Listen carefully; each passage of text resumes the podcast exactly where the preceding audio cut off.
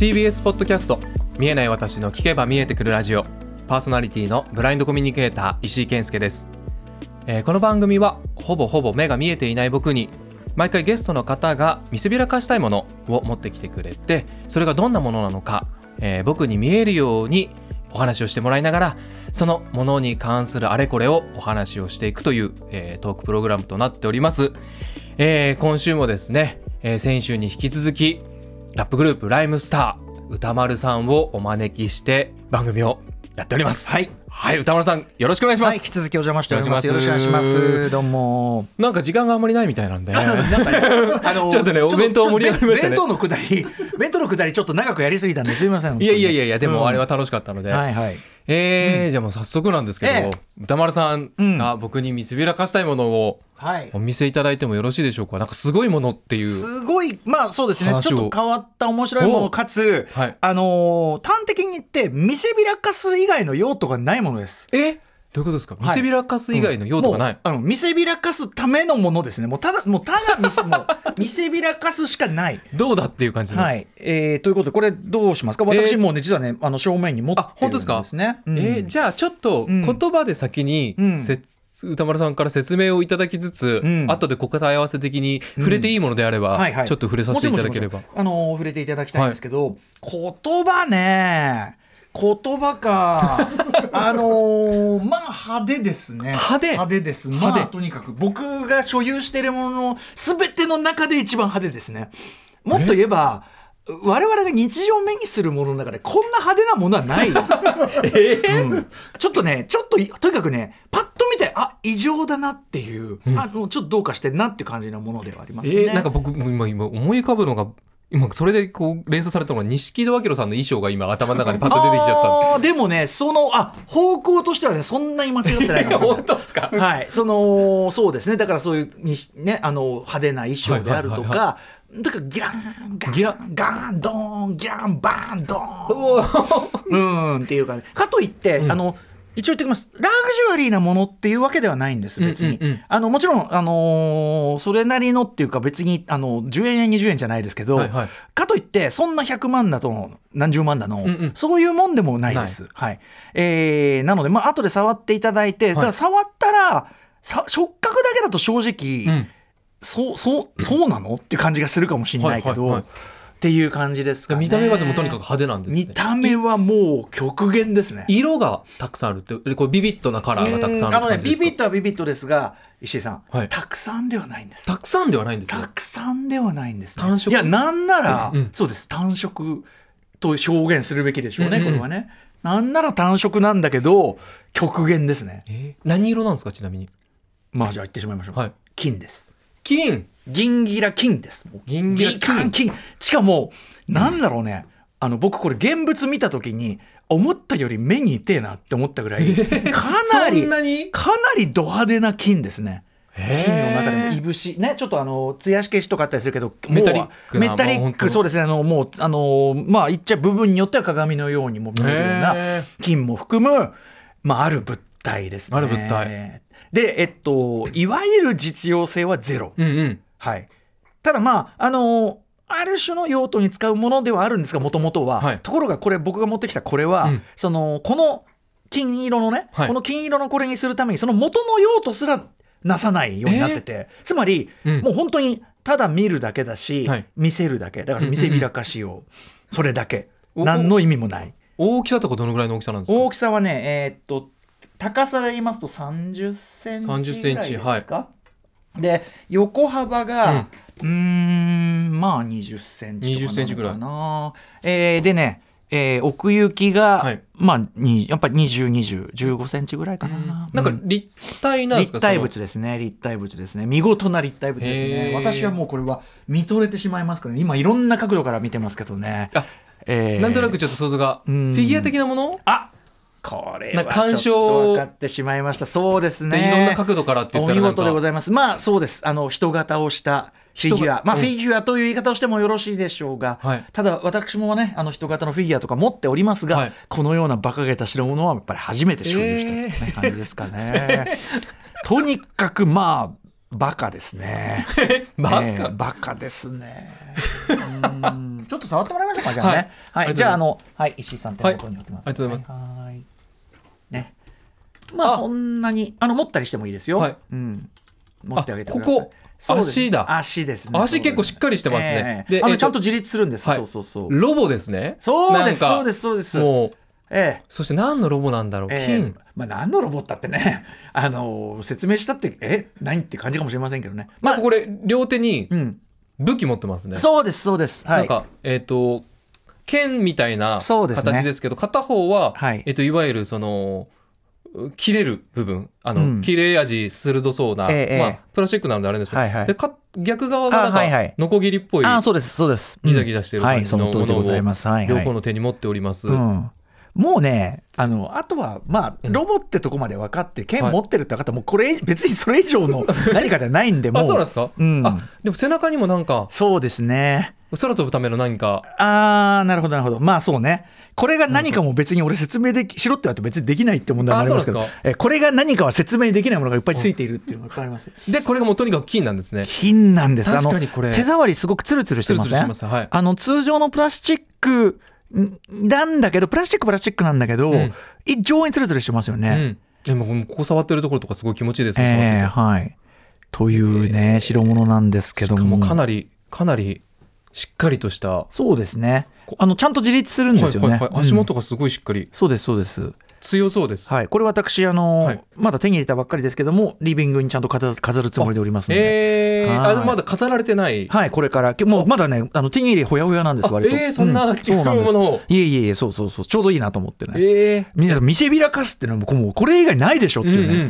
いやこれだけでかい、うん。やっぱ本当にえっ、と全長ね全長30センチで、はい。えっ、と横がね横幅が20センチって言ってましたけど、でかめ。その、うん、説明を受けてるよりも、うん。なんか僕が知ってるロボのうん。こういうものの類の中で、こんなにしっかりこう足がはい。バシッとしてるものを触ったことがない、見たことがないです。はいはい。ねそうなんですよロボのやつ。えーちなみにこれ何のロボなんですか？はい、えーっとでは説明いたしますと、あの戦隊スーパー戦隊シリーズってね、はいはいはい。毎日日曜日の,、うん。あのもう朝やってますけどもそのえっとスーパー戦隊シリーズのえっとこ今今もうすぐで終わりかけてるのがキングオージャー。はい。でその前がアバタロー戦隊ドンブラザーズという、はいはいはい。シリーズをやっておりまして、えーこの私が持ってきたロボットはそのドンブラザーズの中のメインロボットであるドン鬼退陣のえっと、えー豪華鑑賞用ゴールドンメッキドン鬼退陣、えーこちら2023年6月に予約が始まりまして、はい。えーようやく先日届いてですね。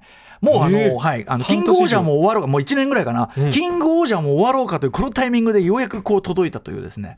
はい、あのまあ、ドン鬼退陣、へー。だから元はうん。ドン鬼退陣、そのえっと、もちろん多色って赤とか黄色とか緑とかいろいろ入ってて、うん。それぞれのレンジャー。であの色合体分解合体っていうの分離合体する仕掛けがあるやつ。でこれももちろんその仕掛けははい内蔵はされているんですが、うんうん。ただそのこの金メッキもう全面にゴールドのそのもう本当に金ピカのメッキが あのされててそれがまあ剥げちゃうのでメッキだからあーそうかだからあの分解とかそういうのはあんまり推奨されません。あとあんまり動かすのも推奨されませんと、えー。豪華鑑賞用ですと。もう。とにかく鑑賞、ええ。はい、あの見せびらかし用ですよと、えーいうことが言われているというですね、まあ、私そのとにかくあのドンブラザーズが大ファンで、はい。スーパー戦隊そんなにあの継続的に、まあ、僕はゴレンジャー世代ではあるんで、はい。最初から知ってはいますけど、うん。まあ、だいぶご無沙汰で仮面ライダーの方はギリあれだったんですけど、はい。戦隊はだいぶご無沙汰だったんですが、うん。今回その井上俊樹さんという、えーとまあ、仮面ライダーファイズアギト、はい。えーとか、まあ、いろんな、うん。あの私は本当に大ファンの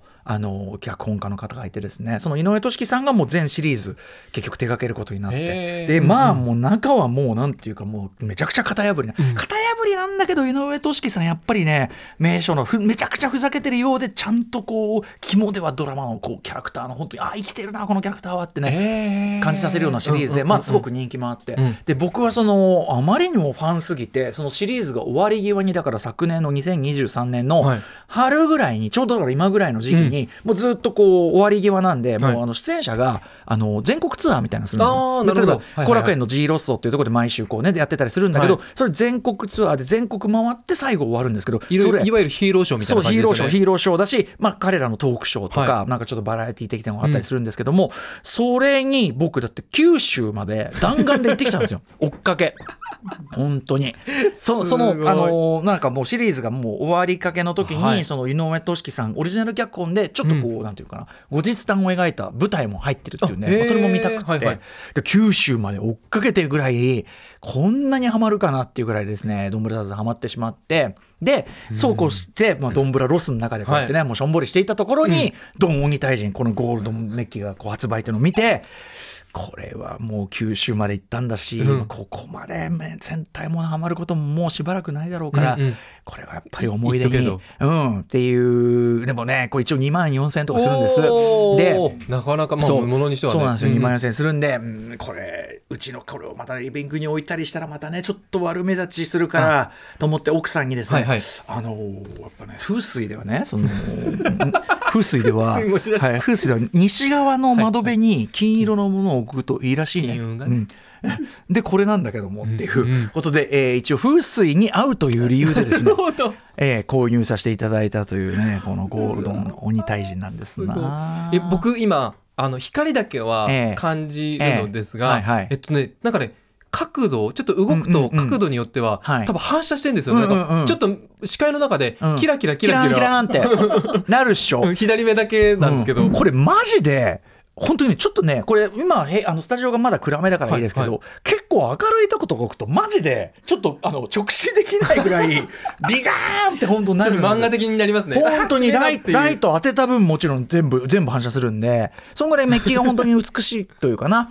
でそれでいてこのなんていうんですかね日本、うん。日本ロボなんだけどこのドンモブラザーズって、なんていうの？ちょっと和和モチーフが入ってて、うんうん。このえっとね頭の部分の後ろに、はいはい。ちょっと石井さんちょっとじゃあね、このこのねここわかります、はいはい。これ頭の後ろ部分なんだけど、はい。これちょんまげなんですこの後ろのとここれちょこんってこれ。あこれ、はいはいはいはいはい。はいちょんまげ。これこれ鉢巻きっぽいけどそうそういうわけではないですか？これはね、えっと、あ兜かな？兜。うん。あの、鎧兜風のデザインなんだけど、後ろちょんまげペコーンって出てたりして、へー。まあとにかく、デザイン自体も、うん。まあ、めっちゃ過剰なんですよ。あとね、そうだ、じゃあね、石井さんね、じゃあ。はい。この、これ右肩なんだけど、右肩。右肩にこう顔あるでしょ、これ。はいはいはいはい。これわかります？これ。うん。これね、あの、他、要するにロボが5体合体してるんですけど、ああだから生地とか猿とかそうです。そういうことです。桃太郎なんで、これ生地、生地？生地ブラザー、生地ブラザーの ブラザーがここに、はいいる。反対側はこれえっ、とねこれ左肩の,、はい。の肩のと同じ部分にはこれサルブラザー。これサルブラザー。あーよくわかる。あーなんか猿のこの質感が頭の感じ。そうなんですよ。しかもこれあのドンブラザーズ実際にこうテレビ見てると毎回合体の映像って一応使い回しなんだけど、はい。セリフが合体してもまだそれぞれのキャラが全然生きてて、はい。例えばあの記事とかが「え肩?」とか、うん。そのえっと 鬼シスターっていうのがいるんですけど、はいはい。鬼シスターが足みたいなどうなってんのみたいなとか前見えないんですけどとかいろんなあの なるほど。うん、とかまああとこれは何というデザインなんだこれみたいなのとかを、こう合体してからもまだキャラが立ってるっていう、へね、ー。実際デザイン的にも合体してからもそれぞれのメンバーのそのロボの顔が見えるっていうのが今回の鬼退陣のあのデザインのポイントだったみたいなんです。それでいてうん昔の戦隊もののこういうこうロボットと違うのはやっぱりねあのスタイルがめっちゃいいんですよ。腰がすごく腰がすごくこうタイトっていうかな。うんうんボンキュッボンっていうのかな。本当にそんな感じします、はい、でちゃんと自立してん。すごいこうかっこいいスタイルになるようになってて、まあ、昔ながらの箱型っていうの？こうボテッとした格好が好きな人は、なんかこれはかっこよすぎるっていう意見もあるみたいな。のなるほどなるほど。で実際、まあ、これすごくあのドンブラザーズ自体の人気もあるし、はい。このプロポーションもいいっていうんですごいこのドン鬼退治は売れたんですって。えーこのフィギュアあのあのロボットが。ロボットが。ドン鬼退治自体あのドンドンブラザーズメンバー自体はあまりにもコミカルすぎて、うん。そっちのおもちゃはどうなのかなっていう感じがある、あのね。キジブラザーとはキジブラザーさんっていうのは、うん。えっと、眼鏡をかけた既婚の男性なんですよ。すごい。でピンク色でしかもキジブラザーは CG で表現されるんですけど、はい。異常にキジで足が長いんです。細長いみたいな。それで表現されてる。とかサルブラザーはあのゴゴリラとかサルっていうか、はいはい。でちゃんとケツが赤いんですね。えー、でとか。そうか擬人化されてるわけじゃないんですね。なんかね体型とかがあとその犬ブラザーは、はい。もうあのこれも CG で表現されてるけど、めっちゃ小さいみたいな。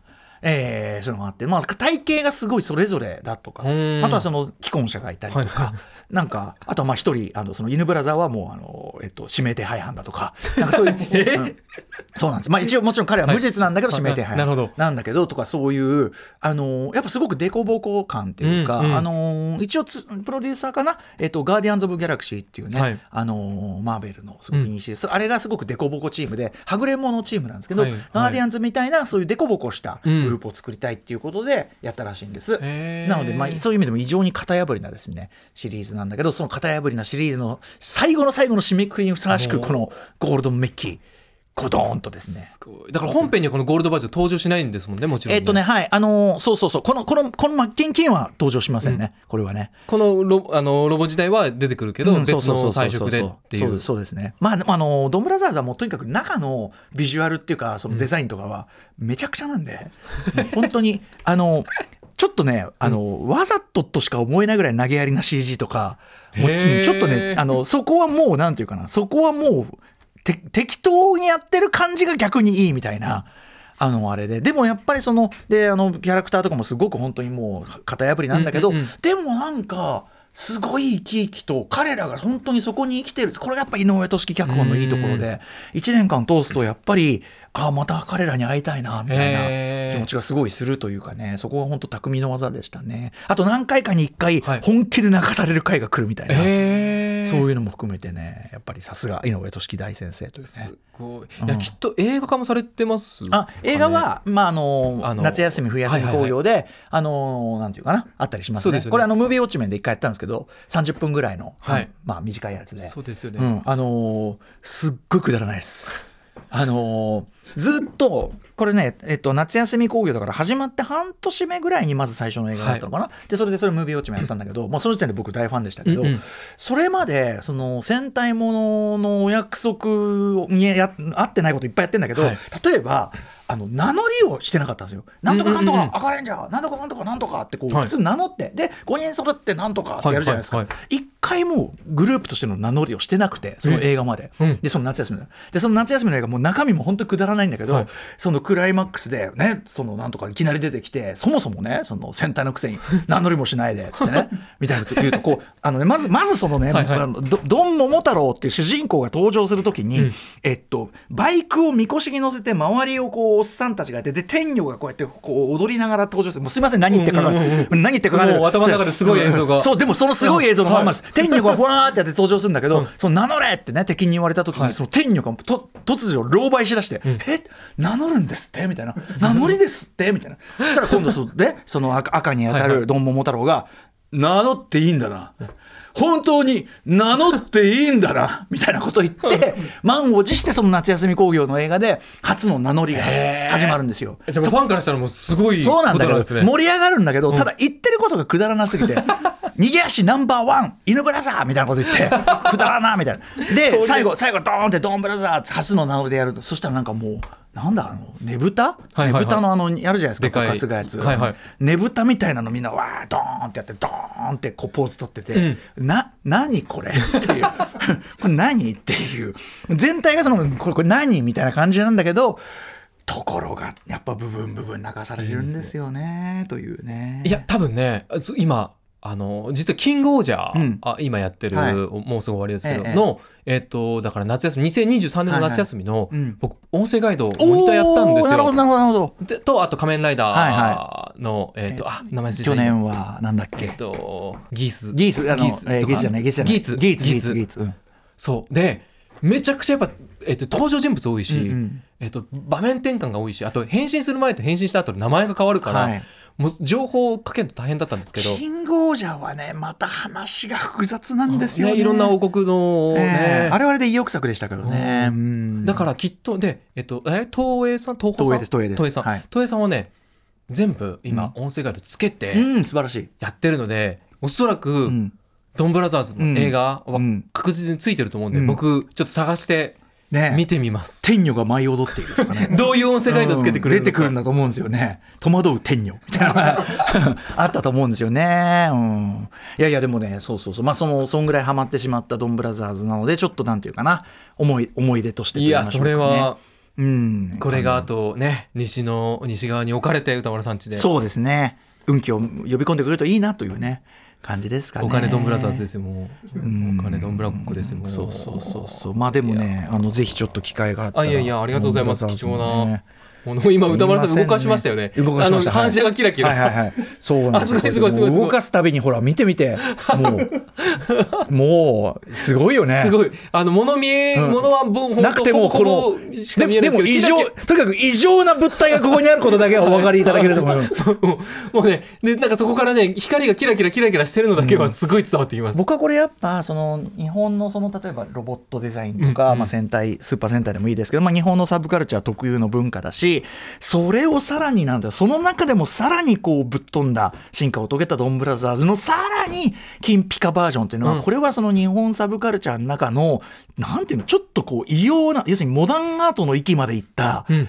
日本のこうモダンアート、うん、うん。だと僕は思ってこれだからもうちょっと完全に僕モダンアートだと思っててうん。村上隆作品って出していいっていうかなるほど、うん。確かに。そういうもんだと思って美術品と思ってだから飾ってるところもちょっとはあるんです。そうそうそうそう。いう感じなんですよ、ね。ありがとうございます。えーすみません、時間がね、いい時間がすみません。うん。えじゃあもうこれ最後最後になってしまうんですが、はこれね、えー、とゲストの皆さんにうん。いつも毎回質問をしていたことなんですが、はいうん。僕ねあの歌丸さんもしてくださってる通り、ええ。まあある日突然うん。目が見えなくなったので、えこれねゲストの人にもしてるんですが、うん。歌丸さんがうん。もし明日目が見えなくなるうん。っていう宣告をはい。されましたと。えそしたら最後に。見たいもの。うん。見収めておきたいもの。うん。って何があります？これはですね、さっきからその考えてたんですけど、まあ綺麗に言ったらねやれ家族のはいはいはい。がとかね、うん。夕日がとかってあるかもしれないけどなんかそれらは頭の中で再生は可能じゃないですか、はい。一度は見てんだから、うんあと好きな映画とかね、うん。もうぶっちゃけもうあのすごい見過ぎてる映画とかもう見る必要ないってとこまで ねあの脳内再生できる。はい、1978年リチャード・ドナースーパーマンとかあと1983年時をかける少女とか、はい。この辺りはもうあの別に頭の中で今すぐでも最初から最後まで再生できるんでまあいいまあそれはいいのかみたいなところもあってなのでむしろやっぱりその視覚情報でまだインストールされてないやつを大慌てでインストール。だから見たことないもの、はい、だからできれば本当はねだからその物理的条件とか抜かせば、うん。もうルーブル1日行ってうん。もう隅から隅まで見て回うんうん。るみたいなこと、それが叶わなければやっぱりそれこそルルーブルとかそういう図録世界の名画とか、はいはい。そういうやつで 今まで見たことないやつをとりあえずインストールしとく、ビジュアル情報をで勉強を後からするにしても、うんうん。その誰それはなんとかみたいなのははい。こうやっといて、っていうことをだからだからすっげえ受験勉強みたいな ことを突然始めるみたいなことかな。今まで見たことないやつをやっぱり入れときたいですあねーそうか。できれば。その後から聞いてもピンとこないようなやつが生じないようにできればですかね。あでも歌丸さんっぽいって言ったらあれですけど、ええやっぱそのなんだろう知識欲というかうん。なんかこうインプットをする量すごい歌丸さん多いいじゃないですか。やいやそんなことはないんですけどでもやっぱあの、うん。特に世界の美術品とかはい。名画って、まあなんていうか人人類がこうやって人類たる、まあ、証っていうか、うん。そのなんていうの我々が人間である証明っていうかっていう大きく言えばだと思ってるんで、やっぱその人類がどこから来てどう見に行くのかっていうのを知るときに、まあやっぱり美そのそういう歴史的美術品とかっていうのはなんていうんですかね。すごい見たい触れたいなんなら実物にちゃんと見ときたいみたいなのがすごくあって。そう。ででももちょっと貧乏くさい話なんですけどあいやいやいやでもうん。分かります、なんかこうきっと僕も、まあ、いわゆるそのね「モナ・リザの美女」とか、ミケランジェロのうん。とかあとあわかんない。あのなんか貝殻の中から裸体の女性がヴィーナスの誕生。とか、こう知ってるから、うん。その話しても、うん。やっぱり瞬時に思い浮かべることができる、ディテールは別として、ただだからこれがえっと、例えば先天的に見えない人とかだった。ら、それがあるのは知ってるけど、どんなものか分かんないっていう、うん。言葉で説明をしてもらうしかないっていう世界で僕今ね俳優さんとかがそうなんですよ。女優さん俳優さんが。今活躍されてる方々ってもう僕が見えなくなった後からのはいすごい台頭してきてる方々なのでうん。だからまあ声とかはうん。とか演技されてるのは聞けるんですけど、やっぱビジュアルが全く浮かばないので、うん。なんかそこのコモンセンスというか、うん。あこれって言ったらあの人だよねっていう感覚が全くそうね。分かんなかったりするので、まあある程度ねもちろんその全部を全部インプットするのはもちろん不可能だけど、そうなんかこうさっきの先週の弁当の話じゃないですけど、はいはい。なんかざっくりマップが描ける程度の何かっていうか、そういう感じですかねだからね。だからその俳優さんの顔とかは難しいけど誰それと誰の目と誰それのなんとか。あーあー。昔の俳優でいうとあの人みたいな雰囲気の、はいはい。あーみたいな。でやっぱそのマップ多ければその外側にマップを広げていくこともしやすくなるっていうか、うんうん。だからなんかなんとかこれはなんとかのラファエロのなんとかのなんとかをサンプリングしてるのあーなんとなくみたいななんかそういうぐらいのマップを常に描きたいこれ別に視覚と関係なく常にあの思ってはいるので。まあ、そういう条件がついたらじゃあちょっと後回しにしてたきたきたけどそこ先にやるかみたいな感じですかね。えーそうかね歌丸さんもねなんかこう美術展とかねよく行かれてるから、でも本当にでもねすごく本当に貧乏くさい発想なんですよ。その一次にはもう一生見れないかもとまあまあまあか東京に来るってないしそっちに旅行で行ってわざわざ行くかっつったらだからこれで1,000円で見れるならみたいな感じでこう、うんうん。うんなんかそういうとこはありますよね。ね、今度機会があったらあの美術館とかもうん。一緒に、ぜあのひぜひ、はい、僕実はあの魔法の手帳がありまして、うん。まあ、こういう言い方するとね語弊があって、うんうん。あの怒られちゃうかもしれないですけど、えあの障害者手帳あるとはいはい。まあ、介助者1名、もしくは2名、うんうん。一緒にあの無料で入れるんですよ確かにね。であれっていいところはやっぱり僕らって誰かがいないと、うんうん。その美術鑑賞できないですよね、うん。うんあの隣で説明してくれる人がいないと。でやっぱり僕らがそこに積極的に出ていくことで、あ見えない人でも美術鑑賞ってできるんだっていうのが周りの人にも伝わるっていうのでうん。だから僕あのね去年のちょうど今ぐらいに終わったあのディオール展、うんうんうん。クリスチャン・ディオール展はいあの激戦うん。チケットが取れないって皆さん言ってる中、はい、4回行きました。おー。でしかも予約不要で行って、えっと、介助者2名まで、あの行けるっていうのうんで、うん。あの並んでるとこ全部すっ飛ばして入れでもあれなんかささその展示の空間感とかも込みだからすごいね。生きがいありますし、あのー一緒に回ったらすごくそのなんていうかないろいろこう話しがいがある気がします、うんうん。こうこういうディテールでさとか、はい。あと僕必ず結構音声ガイドついて音声ガイドの音声解説、はい。あのついてたら絶対に、うん。あの使うんですけどやっぱなんていうかなみ、まあ、見てるつもりの人でもその本当に見てるかっていうと、うん。何でもそうなんですけど、はい。っていうところもあったりする。だからボケっと見てると あ全然気づかなかったみたいな。全然全然あるんで。そうそうそう。だからなんかねそんなのもなんていうかな。いいいいいいこうそれこそいい対話ができると、うんうん。いい鑑賞体験ができるしみたいなことでしょうね。ぜひぜひぜひね、でいろんな人と行くと、うん。それこそいろんな人の視点からうんうんうん。同じもの見てるのに、確かに。この間と全然違うこと言ってるみたいな。確かに確かに確かに。でそれ全然あれそれ聞いてない情報が今日新しく知れたみたいなのがあってだからねいろんな人と今あの一緒に行くようにしてて。おもろいかも。あー。ぜひぜひぜひ、はい。何かの機会があったら、はいもちろんもちろん東博いくつあの時とか石井さんにお声掛けて、はい。はい、あのー番組のパートナーのはい。つびちゃんとかと、とにかくその東博に行くという口実のもと昼から飲むツアーっつって。あれ、えっとロイヤルホストでしたっけ？あ神保町の。神保町ロイホはい。そうですね。なのであのぜひその際にはい。お招きしたいと思います、ありがとうございます。さあ、ということで時間もあっという間に過ぎていってやすいませんね。この実はですねこの「見えない私の聞けば見えてくるラジオが」今日でねシーズン1のね。一応最終回と。そうなんですものね。はいはい。いうことで,、どうもお疲れ様でした。あありがとうございました、うんうんうん。本当にいい機会をいただいて。もうそんなでもシーズン1と言わずというかね。ね。普通にずっとやればいいのにはい、だからシーズズン2がね、うん。これ続いていくかどうかが、うん。まあ今ねいろいろな何で決まるんですかねこれね。何で決まるんですか？皆さんこう聞いてる人もあなたのあなたの当事者意識にかかってますよ 本当、うん。本当？責任責任感じてくださいね。これ歌わさんこれでもやるっきゃないですよね。やるっかない。ダメなもんダメ。ねおた。かさん。ね。土井孝子すいません。これをそう似てるかどうかもう確認していないって 勢いでやってますけども。これをちょっと歌丸さんにやっていただく時にはえーちょっと振ってしまいました、すいません生意気にも。いやとんでもないです。今最もおたかさんのモノマネをしている人と最近か、出てくる回数が増えてきたそんでしかもねねアトロクの2のあの放課後聞いてるとかね。そうですね。よく。まあでもやっぱそのおたかさんおたかいやおたかさん元気ってすごいことだったなと思ってそうですね。ねうん。まあもちろん時代のブームはあるにしても、はいはい。ああいう人がねちゃんと踊り出てっていう、うん。うん素敵なことだったなと思って。本当。うん、まあまあファンファンファンなんですだからね。なのでちょっとついついついついやってしまって申し訳ない。本当は小泉純一郎の真似とかもできるんですけどまた またの機会で小泉純一郎はあのブッシュの前でプレスリーの真似をする小泉純一郎っていうのがね。すごい解像度が、ええ。あれはねあの国民の誰もが本当にきつい思いをした瞬間として。そんなのありましたっけ、僕もう記憶に全然ないねな、ラブミーテンダーってね、ね、ね、これね、つってこう、いや、それあのね、ギターを弾く動きをね、ふわーんとやるんですよ。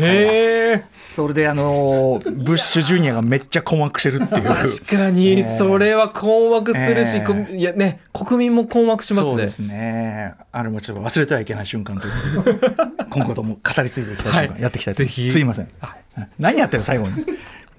シーズン1終わりなのに。いやいいです。もうでもね、シーズン1の最後に、はい。もう歌丸さんに来ていただけたら、うん。本当に光栄です。こちらこそでございます。まああのまあもちろん今後ともね、さまざまな形の石井さんにもうちの番組もお世話になると思いますし、ぜひうん。お声掛けいただければと、はい、命名ももちろん、はい。続くことを記念しつつという感じでございます。ありがとうございます。では、リスナーの皆さんも、えっ、と、シーズン1、えー見えない私の聞けば見えてくるラジオ、ここまでお付き合いくださいましてありがとうございました。りがとうございました。えーシーズン2に向けて着々と準備も整えておりますので、えーまた、いつかお目にかかれること、お耳にかかれることを楽しみにしております。